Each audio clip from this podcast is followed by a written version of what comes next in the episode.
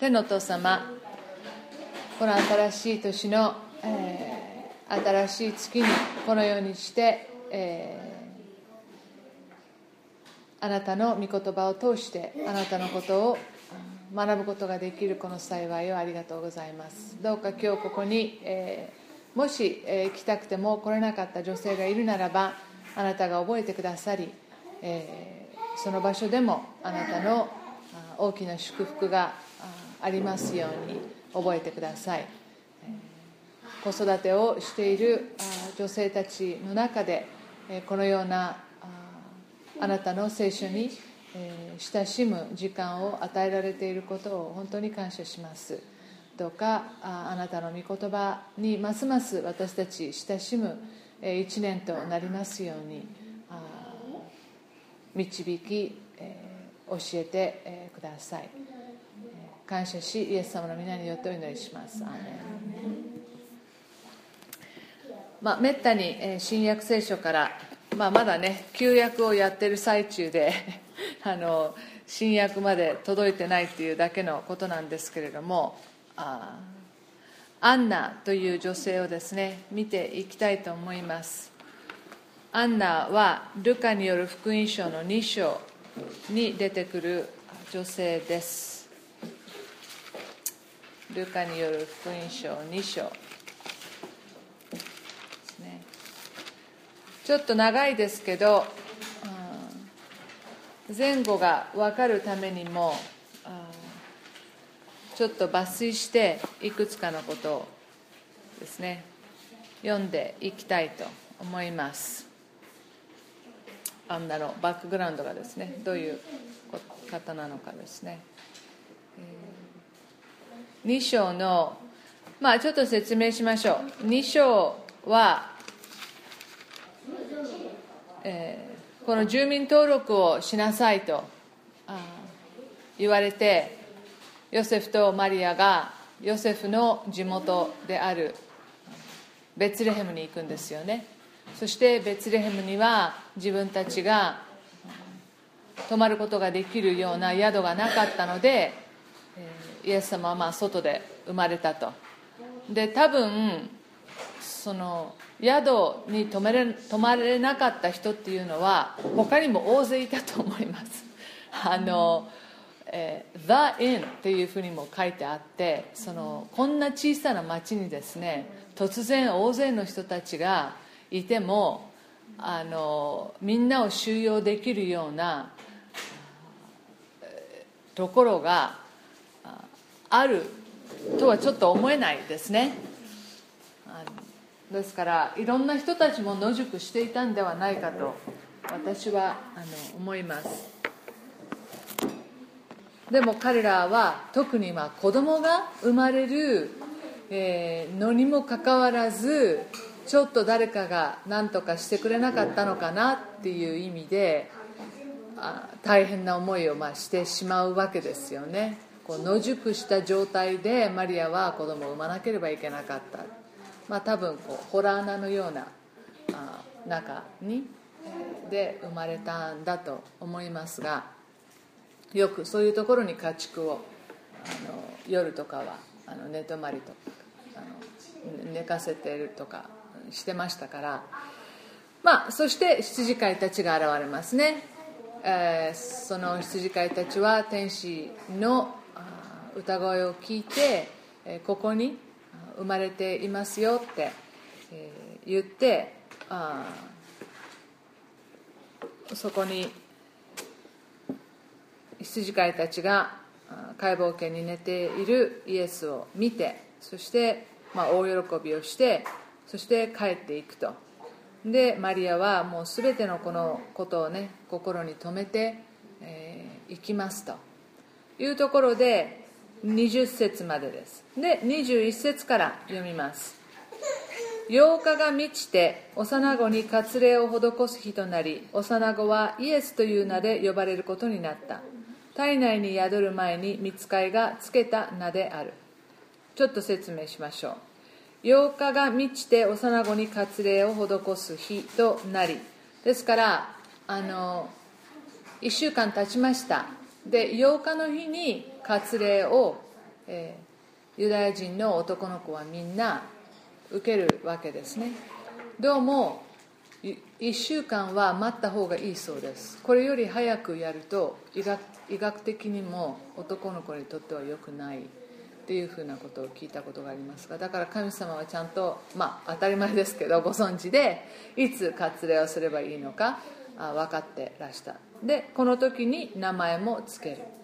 だから21節はそのことを、まあ、1週間後、えー、ヨセフなんでしょうかね。割礼を施したのは分かりませんけれども、えー、割礼を施しそしてイエスという名前にした。22節さてモーセの立法による彼らの清めの期間が満ちた時両親は幼子を主に捧げるためにエルサレムへ連れて行った。ごめんなさいまたあの途中であれしますがこれで40日です、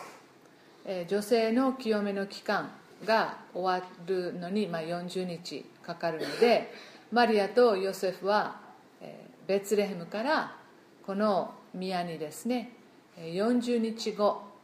えー、連れてきたということになります、えー23節。それは主の立法に母の体を開く男子の遺語は全て主に性別されたものと呼ばなければならないと書いてある通りであった。また主の立法に山鳩と一つがいまたは家鳩のひなにはと定められたところに従って犠牲を捧げるためであった、えー、まあ、そのマリアの清めの期間が40日かかるのとまず第一子が男の子ならばその子供は主に捧げなければいけないということでもうお宮に行きますね。そのこともあって2人はエルサレムに行きます。25節。その時エルサレムにシメオンという人がいた。この人は正しい敬虔な人でイスラエルの慰められることを待ち望んでいた。精霊が彼の上にとどまっておられた。また主のキリストを見るまでは決して死なないと精霊のお告げを受けていた。彼が御霊に感じて宮に入ると幼子イエスを連れた両親がその子のために立法の慣習を守るために入ってきた。するとシメオンは幼子を腕に抱き神を褒めたたえていった。主よ今こそあなたはあなたのしもべを御言葉通り安らかに去らせてくださいます。私の目があなたの見救いを見たからです。見救いはあなたが万民の前に備えられたもので違法人を照らす啓示の光見た目イスラエルの光栄です。父と母は幼子についていろいろ語られることに驚いた。またシメオンは両親を祝福し母マリアに言った。ご覧なさい。この子はイスラエルの多くの人が倒れまた立ち上がるために定められまた反対を受ける印として定められています。剣があなたの心さえも差し貫くでしょう。それは多くの人の心の思いが現れるためです。はいちょっとここで中断します、まあ、シメオンという人が入ってきました。そして、えー、まあ、本当に精霊に満たされてなかったら言えないような言葉をですねいくつか言います。まあ、31節の見救いはあなたが万民の前に備えられた。For the whole world 世界中の人たちのための救いがここに現れたと言ってるわけですよね。そして違法人を照らすと。もうここから、えー、もうシメオンも自分で言いながらびっくりしたんじゃないでしょうかね。こういうふうにユダヤ人の中で違法人さえも救われるんだというあことは彼らそこまで意識していないですね。まあイザヤも言ってはいますがシメオンもここでこの救いは全世界の人のためのものですと。そしてあまあ私がすごくあの興味深いなと思うのは35節の、えー、イエスについて多くの人の心の思いが現れるためです。やはりイエスに関して中途半端ではいられない。イエスを受け入れるか拒絶するか。人の心が現れる。だからイエス・キリストって言った時にそれを素直に受け入れる人。まあ全体的にイエス・キリストがどういう方であるかこう分からなくても、えー、まあ良いイメージとして持っている人とあまたこう反発するようなものを持っている人ともうイエス・キリストって言っただけでこう人の心が現れる。その人の思いがこう現れてくるほどやはり、えー、人は選択肢選択しているっていうことですよね。特にイエス・キリストに関して。さあアンナ。後でもうちょっとまた説明もしますけれども。またアセル族のパヌエルの娘で女預言者のアンナという人がいた。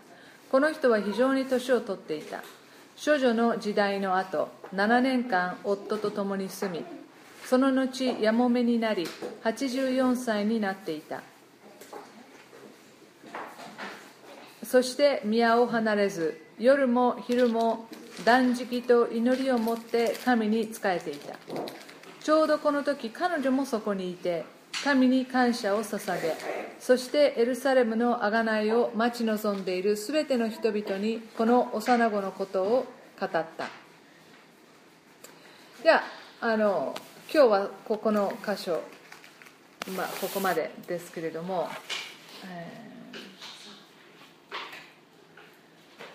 未亡人だとアンナのことをですね未亡人と書いてあります。今の時代と違ってやもめ、えー、でまあアンナに子供がいたかどうかはこれを読むだけでは分かりません。が、えー、どうも文章を読むと7年間結婚した後やもめになり、えー、84歳になっていた。そして宮を離れず夜も昼も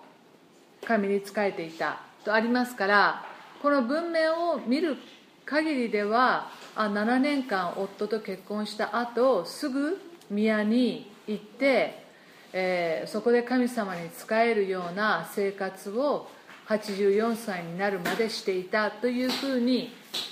読み取れますか？読めますよね。ですからこう子育てをしていたならばちょっとあこのようにして7年間住んだ後やもめになって まあでも分かりませんがその可能性が高いですね。子供がいなくて、えー、その後は自分の生涯をただひたすらあ祈りと、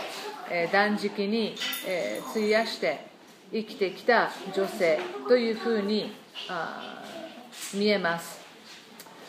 まあやもめであったということはですね彼女の地位は非常に低いものです。ましてもし子供がいなかったとしたら、えー、非常にこう底辺に住んでいる毎日が危ういというか保証がないというかですね。まあ分かりませんよ。彼女の場合もしかしたら裕福な夫であって、えー、何かを残してくれていたのかもしれませんがでも、まあ、彼女は宮にねあの夜も昼も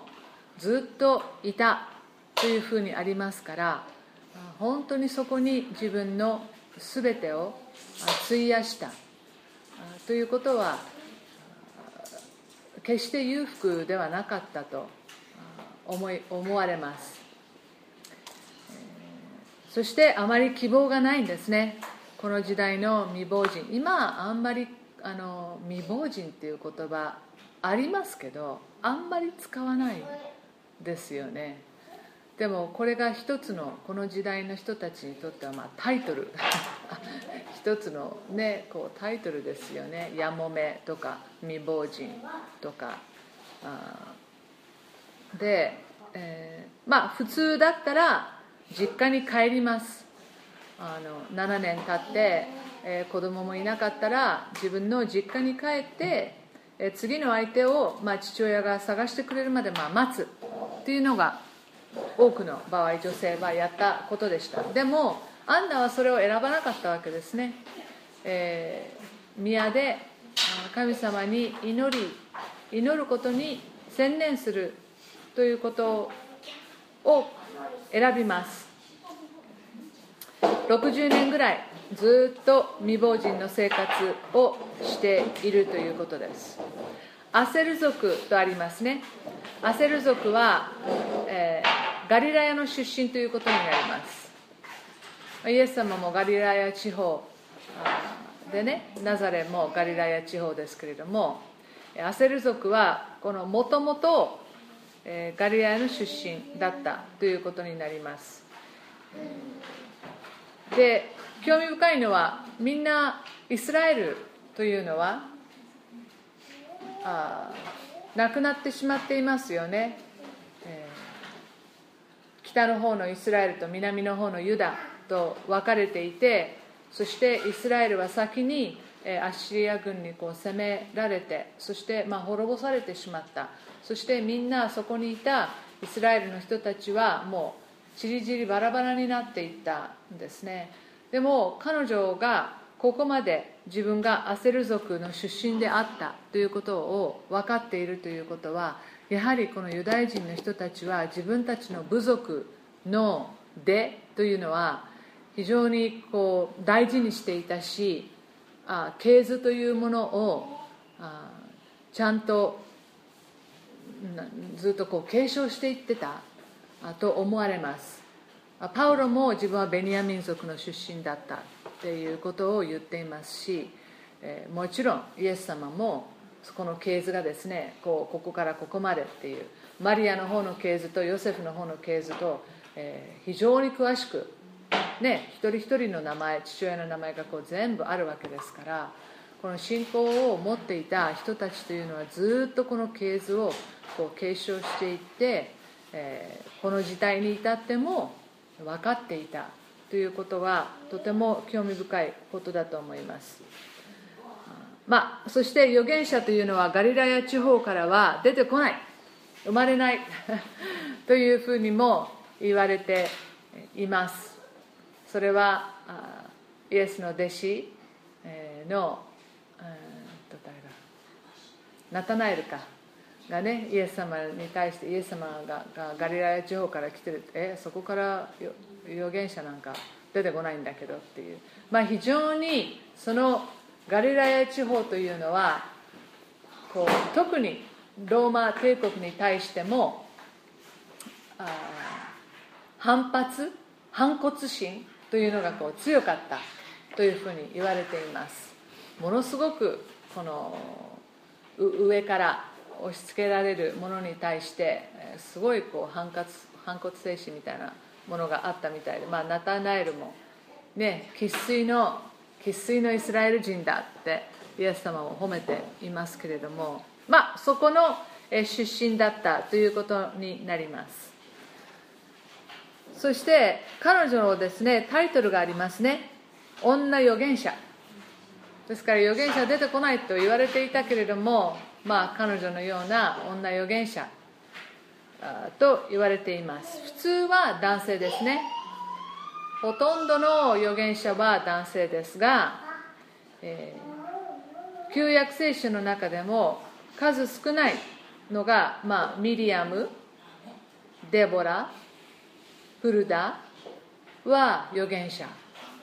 とはっきりとそのタイトルで呼ばれていますが新約聖書の中でもこのアンナがまず女預言者と言われています。また、えー、もう一つ使徒行伝だったかな。ピリポの4人の娘たちというのもみんな預言していたあ預言者だったというふうに書かれています。あですからまあアンナは女預言者と言われているということは非常に光栄なことですね。やはりこのエルサレムの宮に来る人たちの中では一目置かれていた女性だった。と言えるでしょう。神様の言葉をま代弁するわけですからそのような女性です、まあ、これがバックグラウンドですね。そしてどういう状況だったか。この宮でどういう状況だったかというとまずヨセフとマリアがイエス様を神様に捧げるために宮に来ました、まあ、いろんな大変な思いをしてベツレヘムにいてそして40日経ってちょうどいいわけですよね、まあ、すぐにナザレに戻らないでもどうせエルサレムにいるんだったら40日待ちましょう。またマリアの回復も必要です。などなど。そして非常に、えー、この立法のね慣習を守る2人ですよね。宮に連れて、えー、ました。たった2人でですねイエス様を捧げに来てるわけです。もちろん2人ともナザレに家族を置いて来ているわけですからたった2人だけです。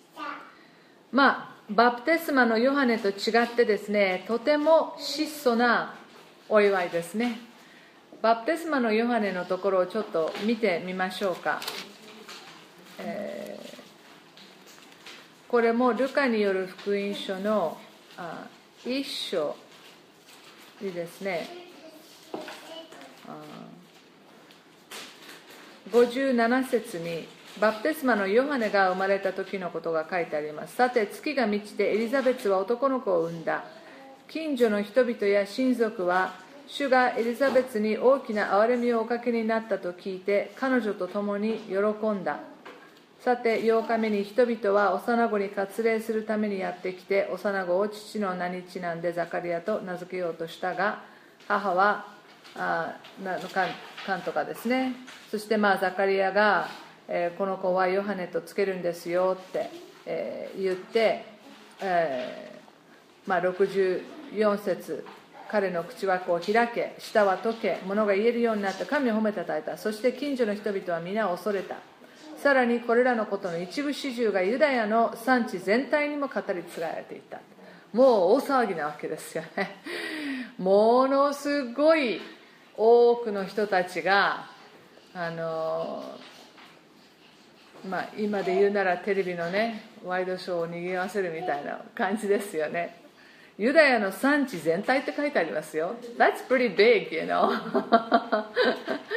もう大騒ぎなわけです。まずこのエリザベツが子供を産んだっていうことが奇跡だったわけですしザカリアというね非常にみんなが知っている祭司がこの9ヶ月間この口が聞けなかったっていうところにまた口が聞けるようになった。しかもザカリアという名前ではなくそのヨハネという名前を付けたっていうことで、え、まあもともとザカリアとエリザベスがどれだけ人々の間で有名だったか知られている人夫婦だったかということも分かると思いますが、まあ、地位ですね。ザカリアの地位が非常に高い地位にあった宗教的に。ですから大騒ぎなわけですよ。この子が生まれたことについて。でもそのほんの数ヶ月後ですよ。ほんの数ヶ月後今度は、えー、イエス様が生まれる。そしてイエス様はヨハネとあごめんなさい。ヨセフとマリアがたった2人宮に行ってこのことをあ一緒にお祝いをしてくれたのがシメオンとアンナなわけですよね。そのあのですね、えー、でもこの2人に神様は特別ですねメシアを見る特権を与えていますね。シメオンとアンナ。すごい特権ですよね。そして理解させるこの2人にですね。これこの赤ちゃんこそがイスラエルがもう何百年も何百年も待っていた救い主なんだよっていうことを精霊を通して彼らは教えられるんですね。なぜでしょう？まずシメオンは正しい経験な慰めをずっと待ち望んでいた人です。もう他の人も待ち望んでるんですよ。でもえー、シメオンは選ばれて、えー、約束を受けていたわけですよね。その幼子救い主を見るまであなたは死なないよって。そしてアンナはですね宮を離れず夜も昼も断食と祈りを持って神様に仕えていた、まあ、私結構そのね旧約では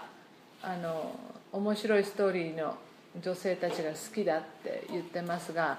私の中で多分こうリスペクトするのはアンナかなって私の個人的な思いですが非常にこのアンナという人はすごいリスペクトしますね。このそしてこのフレーズ断食と祈りを持って神様に仕えていたああ神様に仕えるってなんかこう表立っていろんなこう派手なことをするではなく神に仕える神様に祈ることが神様に仕えることなんだっていう、えー、まあ、ルカがねそういうふうに書いている。そして神様もこれを彼女は私に仕えているんだよ。ということを教えてくれてますよね、えー、祈ることは神様に、えー、仕えています。昨日もあの夜の祈祷会があって、まあ、本当に少人数であの祈祷会をやってるんですけど、まあ、特に鳥なしの祈りをねあのさせてもらいます。でみんなに言ったんですけどその私たちと神様との関係はパートナーシップなんだよ神様は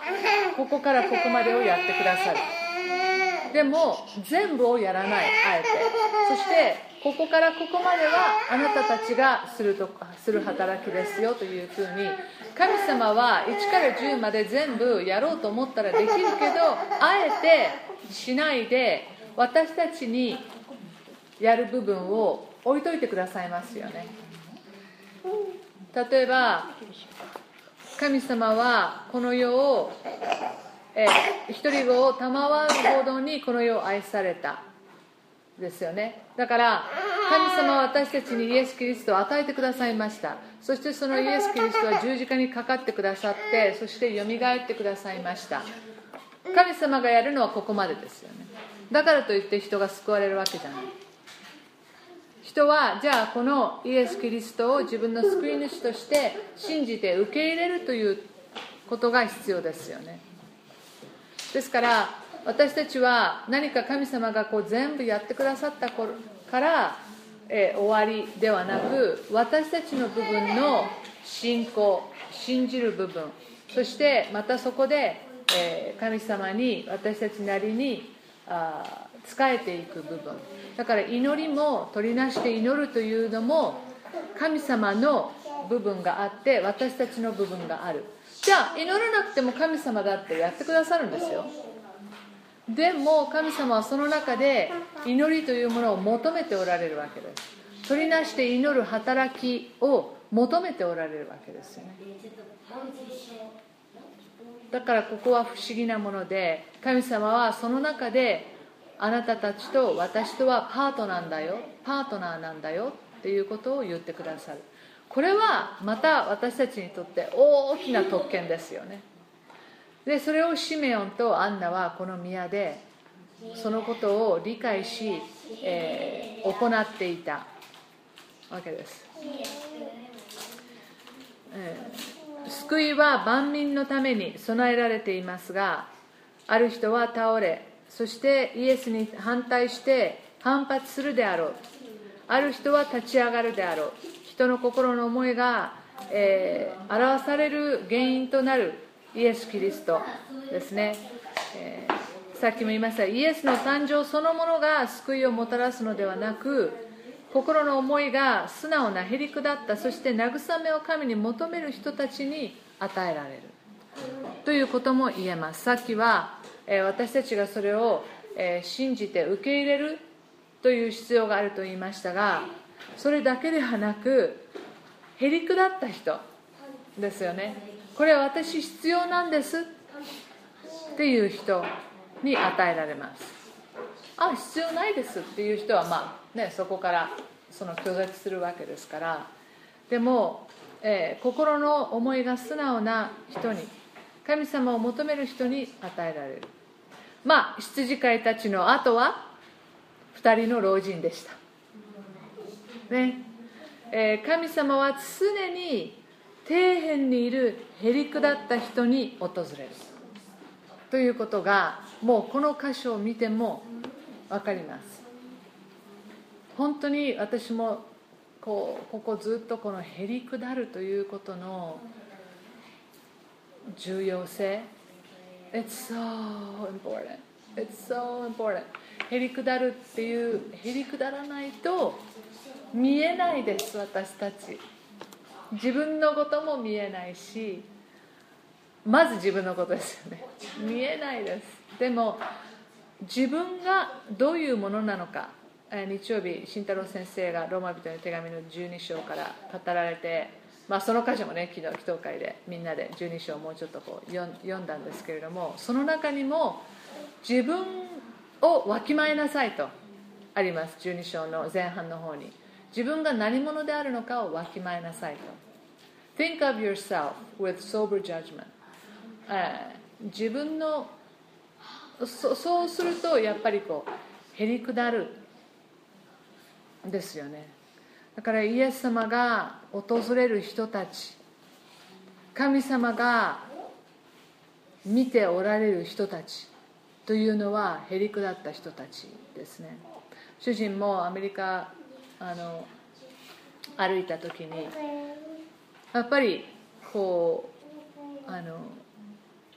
そういう底辺にいるような人たちが寄ってくるって言ってましたね。こう偉そうにしてるような人たちっていうのはあんまり寄ってこない。そしてゲットをねゲットとかそういう非常に貧しい、えー、エリア街の中を通ると、え、意外と危ないと思われがちですが意外とそこの人たちの受け入れ方が最も素直で喜んでくれる。であのもっとこう知識人とかねあの学校とかねそういったようなものがあると人は遠くからこう見てますよね。からある人が僕はあのその主人の証を聞いてあの DTS で主人の証を聞いて僕は非常にその貧しいあのエリアでこう育ったけどみんな神様を信じてた。もう大学に行ってあ神様信じてない人たちが そこにいるっていうね。だから貧しい人ほどやはりこの貧しい経済的にねその貧しい人ほど神様を、えー、認めて受け入れる。でもお金を持っていて知識を持っている人ほど神様は必要ないとかいらないとかいないとかになってくるというのが、えー、とても分かりやすいですね、うん、だからこのへりくだっている人たちのところに神様は、えー、寄り添っておられる。こういったような人たちこそが本当に神様を認める人たちでもある、興味深いことだと思います。だからへりくだるところに私たちも行かないとどんなに教会で素晴らしいミニストリーをしていてもまた私みたいにどんなにティーチングをしていてもですよ。やはりその心の中にこのへりくだる姿勢というのがなかったならば神様は私たちの働きを認めない、えー、ということを私たち真剣に考えなきゃいけないと思います。アンナ彼女の生活皆さんどう思いますか？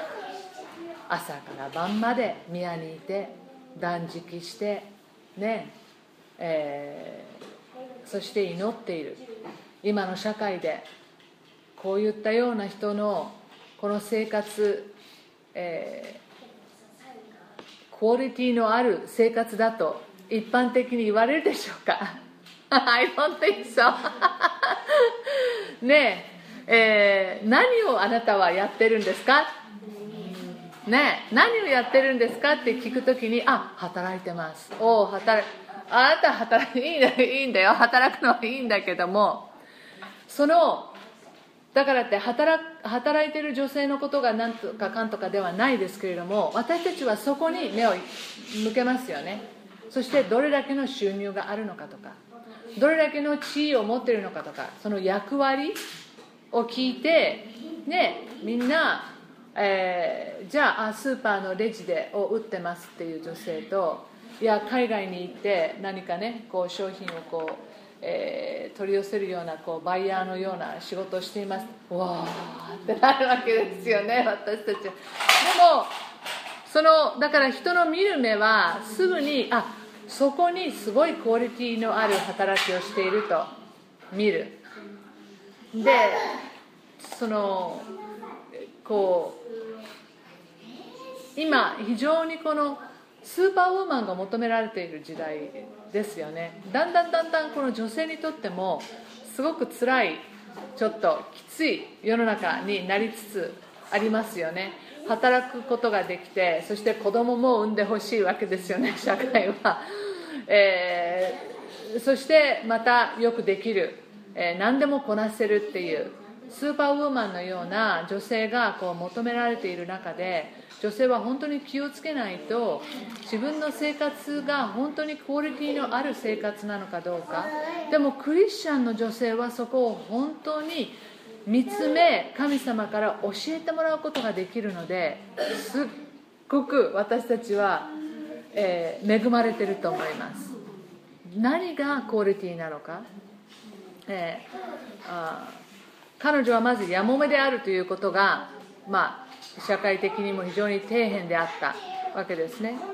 自分の地位の低さ夫がいない子供のいないっ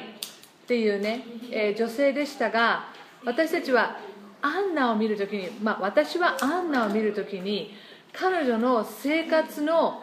クオリティの高さ、クオリティです。ハイクオリティその質に私はあると思うんですよね。非常に豊かな生活を彼女は外からはそういうふうに社会一般の社会からはそう見えないかもしれないけどでも her life had high quality. It was very quality、uh, 彼女はこのね、えー、さっき言ったやもめです。自分の地位は低いです。夫はいません。子供はいないですっていうことをね、えー、愚痴ろうと思ったら愚痴れたかもしれません。えー、そういう人いますよ、えー、あのそして常に心配している人。自分の人生もっと何かあるはずなのにこれだけなのかな。私の知り合いにもいますけど、えー、学校で教えてるけれども教えてる生徒も大したことないし あのもう本当に仕事だからやってるけど、えー、もっと充実した人生が味わいたい。夫が亡くなってボーイフレンドもいるけどでもそのボーイフレンドともそんなにうまくいってるわけではない。もう常に自分の人生を、えー、心配したり、えー、そのこう愚痴ってるとは言わないけれどもまあハッピーではない。でもあの夫がなく残してくれた、えー、その財産で何の不自由なく暮らせるわけですよ。ねでもハッピーではない。でもこのアンナは嘆くことも怒ることもできたのにそうしない、えー、また彼女は閉じこもることもできたけれどもそうもしない、えー、自己憐憫に、えー、浸ることもしなかった、えまた他の人の重荷になろうと思ったらなれた。えー、また過去ばかりを振り返ってそのことだけに浸っていることもできた。でも今言ったどれ一つアンナの生活の中にない。んですよ、え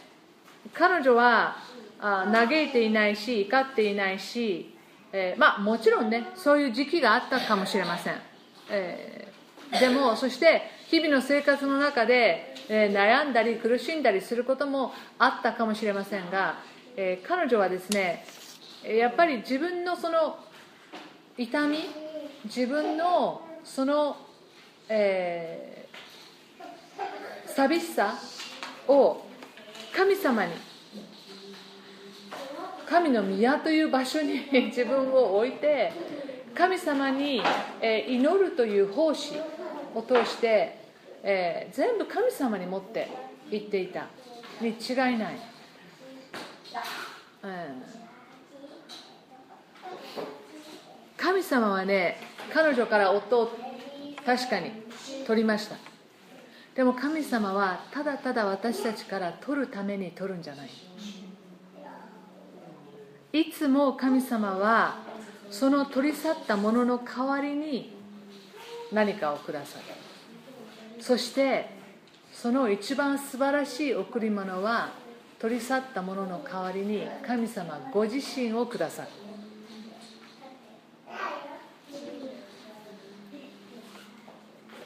るな何かじゃあこれを代理に？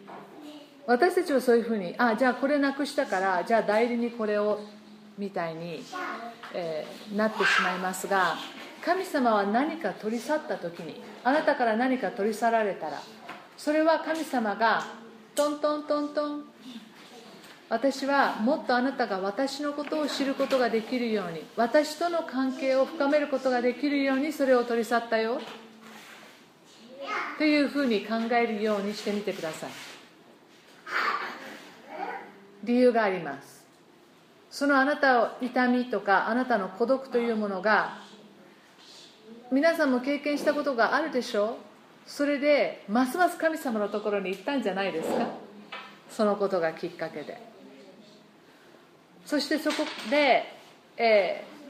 ー、本当にその満たされた。また心の平安を得ることができた。またその取り去られたものでは味わうことができなかった喜びを神様との関係の中で交わりの中でその喜びを味わうことができたっていう経験をしていると思いますがやはり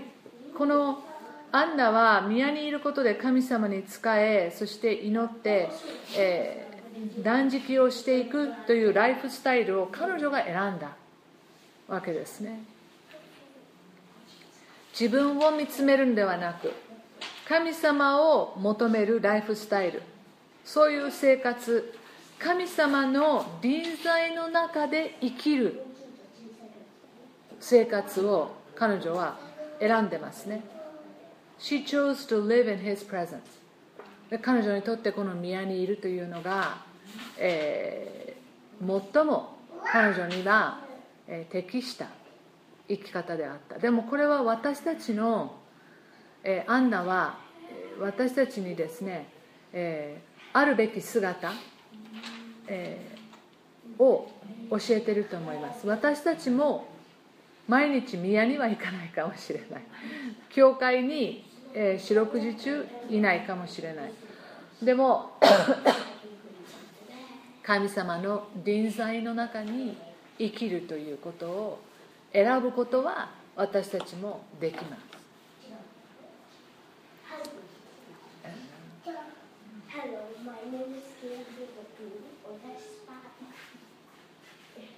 アンナの内面にあるこの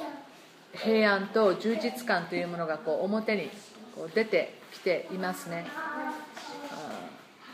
彼女はあ私はもう一人になったからもっと忙しくしなければいけない。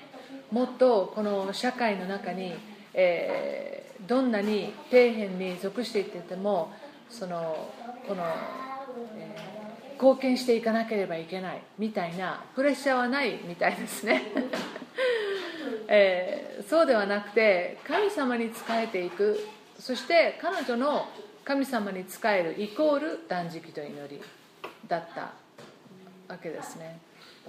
えーだから皆さんもですねあ私もっとこうでなければいけないああしなければいけないって言ってああじゃあもっと奉仕しなきゃいけないとかね。その奉仕っていうそのあなたのそのデフィニッション定義が時間？こうこのために費やす時間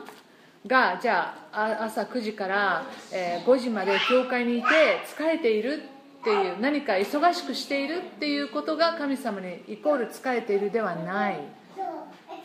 わかりますよね。でも私たち簡単にそういうふうにそして私たちも称えるんですよそういう人。私たちも称えてるんです。あすっごい忙しくしているねっていうね、え、でもやっぱり見方を変えていかなければいけない。それを見てじゃあ家に帰ってああ疲れたって言ってね。で夫や子供のためには何にもできない。では子供たちにとって教会に行くことは楽しいことではないです。またお母さんのその信仰生活はあじゃあそういうふうに見習いたいとは思わないわけですよね、うん、だからあのぜひそこでのそのバランスというか、えー、教会にいるお母さんと家にいるお母さんとあんまり差がないようにしましょうね、えー、そういう差が大きければ大きいほど子供たちに対し子供たちはそのお母さんの見方信仰を、えー、ね、えー、いい方にはこう捉えることはできない。でもあるお母さんは非常に病気がちあんまり元気がないねえー、そんなにしてあげることができない。でもその、ね、寝たきりであろうがそのお母さんの発していく言葉の中にその慰めがあったり明るさがあったり子供を褒める言葉があったりすると、えー、子供は意外とその中で本当に励まされていくものです、うん、だから自分があんまり、えー、体力がないなだからあんまりいろんなことができないなって思って、えー、もちろんそれはあのフラストレーションかもしれないですけどでもそんなにねあの落ち込むことではあのないですよ。神様はそれぞれに、えー、非常にエネルギッシュに生まれた人もいればそんなにエネルギーがないように、えー、生まれ持っている人もいますからそして特に女性は子育てのシーズン、えー、疲れやすいです。私多分今が意外とエネルギーがあるかもしれない。やっぱりストレスがないのと こういこうそのいい意味でも悪い意味でもねもう子供が小さくてもう朝から晩までこう忙しくしなければいけないっていうのも、えー、悪いストレスではないですけどいいストレスではありますよね。そういうものがこうなくなるとやっぱりもうちょっとエネルギーがねあの生まれてくるものです。ですから、まあ、ぜひ子育てセミナーの中でもよくこの話はこうしますけれどもその忙しくしていることイコール、uh, I'm doing good、uh, 何にも忙しくできない。ああじゃあ I'm bad ではない。その中でやっぱりアンナの生活の方法は私たちに模範になる。と思い思います。彼女は神様から慰めを得ていた。でしょう。神様との交わりを通して彼女は慰められています。彼女は夫が亡くなったことをもう変えることはできないです。変えられないものを彼女は受け入れました。私はやもめです。私は未亡人です。そのことを受け入れました。そしてそこから一歩踏み出してじゃあ私は何がしたいのか私は何ができるのかを考えて彼女はこういう生活を、えー、選んだわけですね。神様と歩むということは内向きになるということでもないです。